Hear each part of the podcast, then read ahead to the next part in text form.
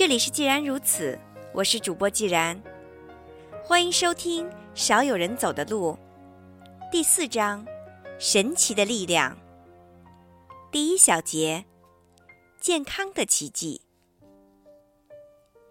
以奇迹来形容某个事物，就意味着它不合逻辑、离经叛道，没有按照我们熟识的自然法则去运行，由此才出现意料之外的结果。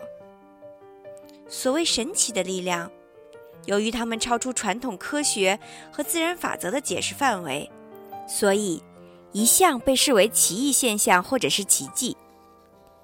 在心理治疗中，心理专家都可能对若干奇特的现象感到惊讶，其中之一就是有的病人似乎有着极为坚韧的意志。通过心理分析，我们可以了解到神经官能症患者的病因和发展状况，其精确的程度远远超过其他的医学学科。我们可以知道，患者的神经官能症产生于什么时间、什么地点。因为什么原因而产生？通过什么方式而发展？我们也可以知道怎样治疗才可以使病人痊愈。但是我们无从得知，为什么有的病人经受了重大的打击，病情却没有变得那么严重，甚至可以说微乎其微？其中原因何在呢？毕竟在通常的状况下，如果经受一连串的心理打击，将会给病人造成严重的心理创伤，其神经官能症本应极为严重才对。有一位三十五岁的商人，他的事业很成功，却因为患上轻微的神经官能症而来找我救治。他原本是一个私生子，童年在芝加哥的贫民区中度过。最初，他由聋哑的母亲独立抚养，到了他五岁的时候。州政府认定他的母亲无力抚养他，就把他强制的交由三个家庭轮流的抚养。之后，他遭受到种种的轻蔑乃至折磨，极少体验到温暖和亲情。十五岁时，他的先天性脑部动脉肿瘤造成血管破裂，身体出现局部瘫痪。十六岁时，他离开了最后一个养父母家庭，开始在社会上独立生活。十七岁时，他和别人打架，把对方打成重伤而锒铛入狱。在做少年犯接受管教期间，并没有得到任何的心理治疗。度过了六个月单调而乏味的牢狱生活之后，经由介绍，他在一家名不见经传的小公司做仓库工人。以他的情况来看，想必心理医生或者社工都会认为他前途渺茫暗淡，人生毫无希望。可是，事实的发展却出乎人们的意料。不到三年，他就晋升为该公司有史以来最年轻的部门经理。五年之后，他和公司另一位女经理结婚，并离开公司自行创业，随即很快成为了富商。如今，他是个好父亲，也是一个很出色的艺术家。这一切究竟是怎么一回事儿呢？遭受了那么多打击，却能实现今天的辉煌，委实叫人难以想象。通过一般的因果关系，似乎难以做出合理的解释。也许我们可以找到他患有轻微的神经官能症的原因，并且采取有效的措施予以治疗。可我们却无从得知，他的不寻常的成功经历究竟是来自何种力量呢？这个商人的心理创伤有案可查，后来的成就又显而易见，所以引用这一案例更具有说服力。一般人童年时心灵创伤的原因可能相当微妙，也可能是经受过重大的打击，但是其中不少人到了成年，事业蒸蒸日上，其心理健康状况也要强于他的父母。我们容易理解为什么有的人会患上心理疾病，但我们无法理解的是，为什么有的人承受创伤的能力那么强大？为什么某些人哪怕遭遇小小的挫折都会产生轻生的念头，而有的人即使经受最难以想象的打击，也不至于自寻死路？人和人为何有着天壤之别？对于这些难以解释的谜团，我们只能简单的概括为：世界上存在着某种神奇的力量，他们凭借让我们感到陌生的一整套机制，在冥冥之中影响着大多数人，使之安然度过难关，而不至于产生严重的心理问题。生理上的疾病未必一定和心理上的疾病有关，但事实上，两者之间的联系。却是普遍存在的。我们往往知道是什么原因导致我们生病，却很少了解是什么原因让我们保持健康。你去请教医生，脑膜炎因何而起，他会毫不犹豫地告诉你：“那还用说吗？当然是脑膜炎双球菌造成的喽。”这种回答似乎不能解决某些关键性问题。假如今年冬天，医生来到我目前暂居的村庄，从每一个居民的咽喉处取出细菌做活体培养的话，他们可能发现，每十个人当中，大约有九个人都带有这样的细菌。奇怪的是，这个村庄多年以来都没有出现过脑膜炎病例了，今年也不大可能出现。那么，上面的情形究竟是怎么回事呢？尽管脑膜炎的病例并不普遍。但是，导致该病的双球菌却极为常见。对此，医生常用抵抗力作为解释，但这种解释无法令人信服。今年冬天，在有可能死于脑膜炎的人群中，固然有的人源于身体抵抗力差、自卫机能出现了问题，可是绝大部分人却身体健康，有着很强的抵抗力。我们当然可以简单的概括。患者通通死于脑膜炎，不过，这种概括显然过于肤浅。我们不了解各种内情，只是隐约感觉到，某种一向用来保护我们的力量，在那些患者身上突然失去了效力。抵抗力的说法更适用于类似脑膜炎的传染性疾病，同样，它也适用于其他的生理疾病。遗憾的是。我们尚无法解释，对于非传染性疾病，抵抗力是如何发挥作用的。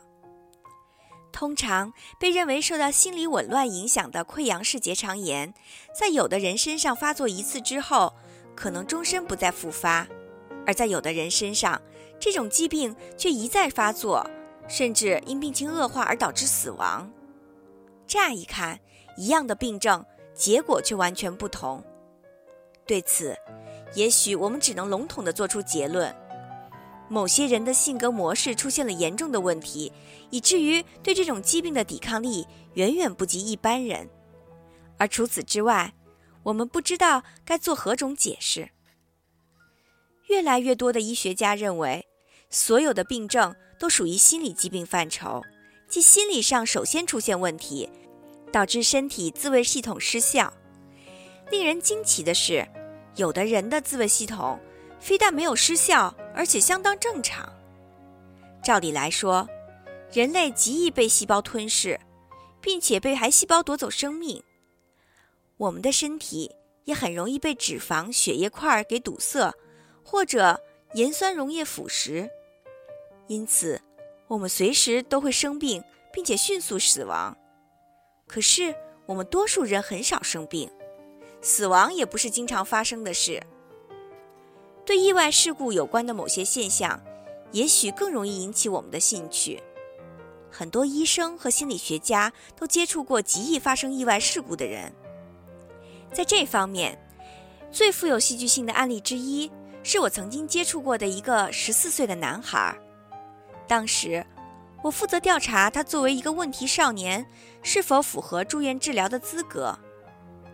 在他八岁那年的十一月，他的母亲突然去世。九岁那年的十一月，他从梯子掉下来，摔断了胳膊。十岁那年的十一月，他骑自行车时发生了车祸，造成了头骨断裂，还伴有严重的脑震荡。十一岁那年的十一月，他从天窗上掉下来，造成了臀部骨折。十二岁那年的十一月，他从滑板上摔下来，造成了手腕骨骨折。十三岁那年的十一月，他被汽车撞伤，造成了骨盆断裂。没有人怀疑这个男孩子有遭受意外事故的倾向，或者其中另有隐情。事实上，他没有故意自伤的任何念头，即使是母亲去世，也没有让他感觉到多么伤心。他甚至语气平淡地告诉我，他早已经不大记得他了。我认为，要了解这些意外事故的成因。必须把有关抵抗力的观念加以延伸，从患者心理疾病的成因延伸到意外事故的内涵上。我们需要承认，某些人不仅仅有遭受意外事故的倾向，而且他们也可以产生奇特的抵抗力。在人生某些阶段，有的人的确容易遭受一系列的意外事故，但是他们对发生的事故也具有强大的抵抗力。我清晰地记得，九岁那年冬天发生的一个意外。有一天傍晚，我背着书包回家，走在一条满是积雪的街道上，一不留神我就滑倒在地。一辆汽车正好迎面驶来，就在即将撞到我脑袋的一刹那，司机紧急停车，停了下来。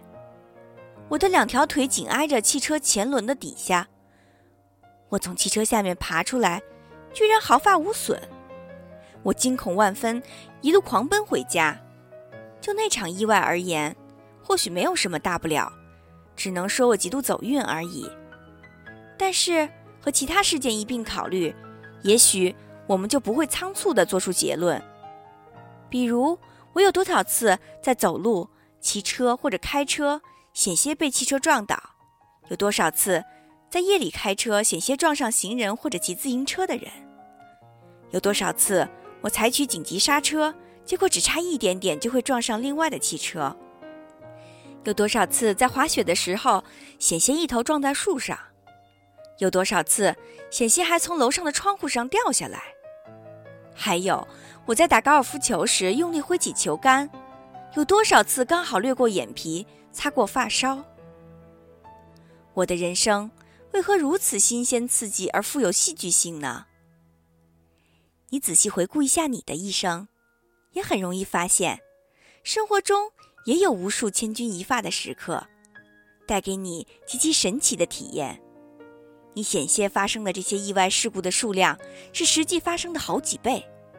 你会意识到，你具备某种特殊的求生模式，对意外事件有着某种特殊的抵抗力，而这并不是你自主选择的结果。